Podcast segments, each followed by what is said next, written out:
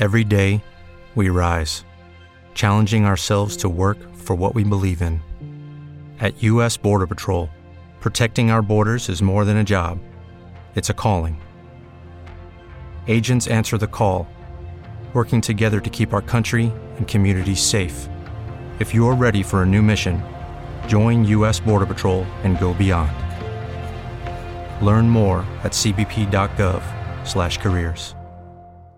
Eu aposto que se você lê notícias ao menos uma vez por dia, já se deparou com uma polêmica envolvendo o Ministério da Educação. De uns tempos para cá, o MEC ganhou muita visibilidade, seja por conta das mudanças implementadas em razão da Covid-19 ou pela troca de ministros. E com essa chuva de informações, não é muito fácil compreender o que está acontecendo, né? Afinal, por que o MEC está sendo tão comentado? Qual o papel dele no governo. Não se preocupe, porque no episódio de hoje do Fio, vamos te explicar o papel do Ministério e do Ministro da Educação e te contextualizar sobre as atualizações envolvendo esses dois. Afinal, o Politice está aqui para te ajudar a se informar com conteúdos gratuitos, didáticos e, acima de tudo, confiáveis. Segue o Fio sobre o Ministério da Educação.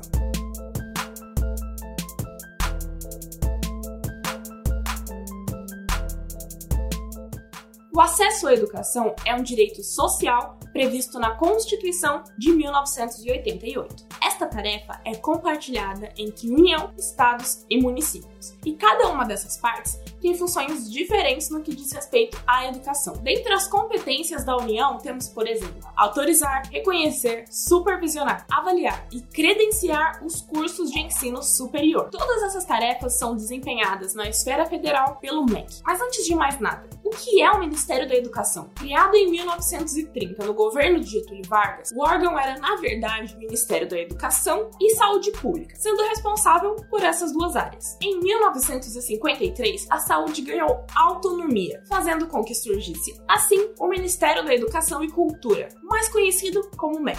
Foi apenas no ano de 1995, no governo de Fernando Henrique Cardoso, que a educação teve seu próprio ministério. Ou seja, apesar de ter passado por uma série de mudanças ao longo da história, o órgão em si pode ser considerado novo. Um ministério faz parte da administração pública direta, ou seja, ele está totalmente ligado ao governo federal. Todo o sistema educacional brasileiro, desde o ensino infantil até profissional e tecnológico, está sob a responsabilidade do Ministério da Educação. Além de colaborar com estados e municípios, o MEC cria as diretrizes para educação infantil e ensinos fundamental e médio. Também cabe a ele criar a Política Nacional de Educação, PNE, que estabelece metas e estratégias para a área nos próximos últimos 10 anos. PNE vigente foi estabelecido em 2014 e trata o aumento da taxa de alfabetização e inclusão, da formação continuada dos professores e da expansão do ensino profissionalizante para adolescentes e adultos. Dentre os programas que o MEC oferta estão a Base Nacional Comum Curricular, BNCC, o Exame Nacional do Ensino Médio, o ENEM, Programa de Financiamento Estudantil, FIES, Programa Universidade para Todos, ProUni, Programa Nacional de Acesso ao Ensino Técnico e Superior, Pronatec, e o Sistema de Seleção Unificado, o SISU. Aqui não iremos entrar em detalhes sobre a estrutura do Ministério da Educação, até porque tem conteúdo suficiente para mais de um vídeo, né? Mas o que você precisa saber para este vídeo é que o ministro da Educação é o responsável direto pelas atividades do órgão, mas ele não trabalha sozinho. Por isso existem as secretarias, subsecretarias, institutos e o Conselho Nacional de Educação, falando um pouco mais sobre o papel do ministro da Educação. Os ministros de Estado têm suas competências definidas pelo artigo 87 da Constituição Federal. São muitas as atividades que o ministro faz, como fixar prioridades e estratégias na aplicação de recursos públicos e dar instruções para a execução de leis, decretos e regulamentos. Para alguém chegar ao cargo de ministro, precisa obrigatoriamente ser indicado pelo presidente da República. Além disso, o cidadão ou cidadã precisa ter mais de 21 anos, ser brasileiro nato, estar em dia com a justiça eleitoral e não ter sido caçado em um mandato.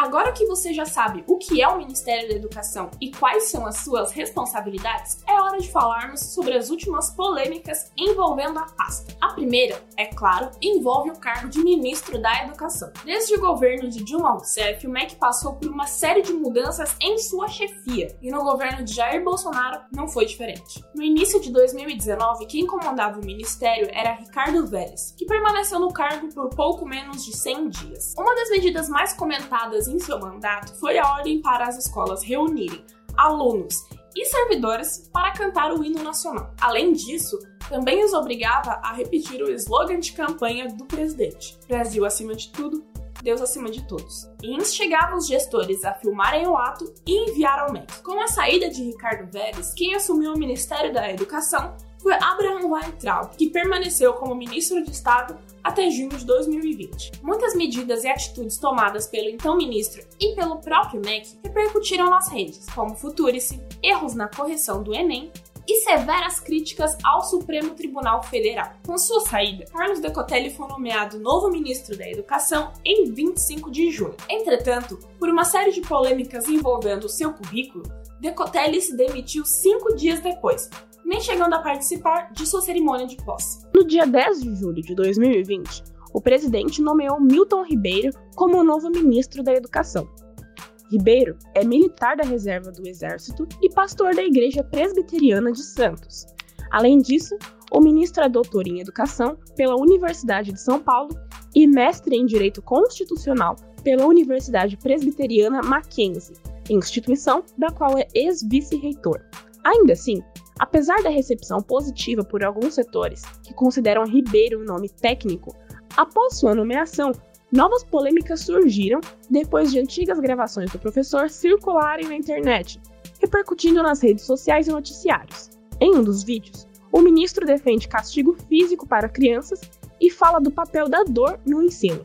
Outras pautas que estão em alta envolvendo o Ministério são o Enem o Fundeb, o Fundo de Manutenção e Desenvolvimento da Educação Básica. Vamos falar rapidamente sobre eles? Até então, mesmo com a pandemia do novo coronavírus, o Enem seria aplicado ainda em novembro de 2020. Entretanto, Após uma grande pressão de entidades e da sociedade civil, o MEC abriu uma enquete com novas sugestões de datas. Apesar de maio de 2021 ser a data mais votada, o Ministério optou por aplicar o exame em janeiro e fevereiro de 2021. Segundo o MEC, se a prova fosse aplicada nesta data, os novos estudantes entrariam no ensino superior só no segundo semestre de 2021. Agora, falando sobre o Fundeb, a discussão gira em torno das mudanças no fundo, que expiram no final de 2020. O Fundeb é a principal fonte de recursos da educação básica. Ele é composto por impostos e transferências da União, estados e municípios. A principal mudança que está sendo proposta diz respeito ao valor das transferências feito pela União. Atualmente, ela repassa 10% dos valores depositados pelos estados e municípios. A mudança aumenta a porcentagem para 20%.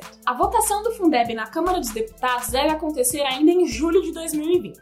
Depois dessa grande explicação sobre o papel do MEC e suas últimas controvérsias, a única coisa que podemos concluir é, essas histórias ainda estão longe de acabar. Então é isso, pessoal. Espero que você tenha gostado. Semana que vem voltamos com mais um Segue o Fio.